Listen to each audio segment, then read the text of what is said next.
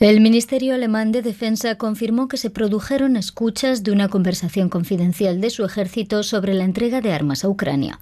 El viernes, el canal estatal ruso Russia Today publicó la grabación de una conversación entre oficiales alemanes de alto rango. En ella se discute la posibilidad de que Ucrania bombardee el puente de Crimea utilizando misiles de crucero alemanes. Hasta ahora, Alemania se ha negado a suministrar a Ucrania los misiles Taurus de largo alcance que se mencionan en la conversación. El jefe del gobierno alemán, Olaf Scholz, prometió este sábado una investigación rápida y exhaustiva.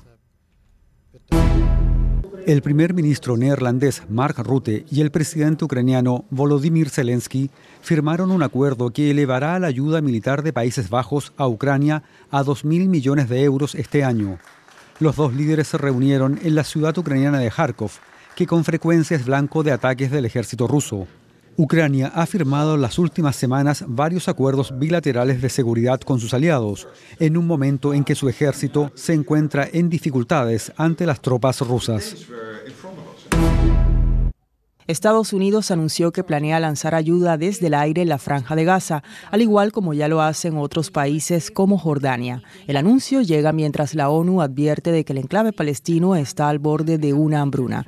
Desde que Israel comenzó su ofensiva para acabar con el grupo islamista Hamas en respuesta a sus ataques terroristas del 7 de octubre, las condiciones de vida para más de dos millones de personas en Gaza son catastróficas. Según la televisión egipcia, las negociaciones para acordar una tregua entre Israel y Hamas se reanudarán este domingo en el Cairo con la participación de todas las partes. El buque Rubimar, cargado con miles de toneladas de fertilizante, se ha hundido en el Mar Rojo. Ello tras sufrir un ataque con misiles a mediados de febrero por parte de los rebeldes hutíes de Yemen.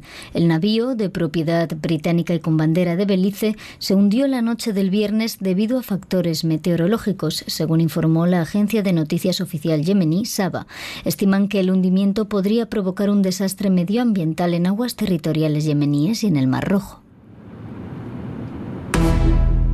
En Irán, la participación en las elecciones parlamentarias fue la más baja de la historia de la República Islámica.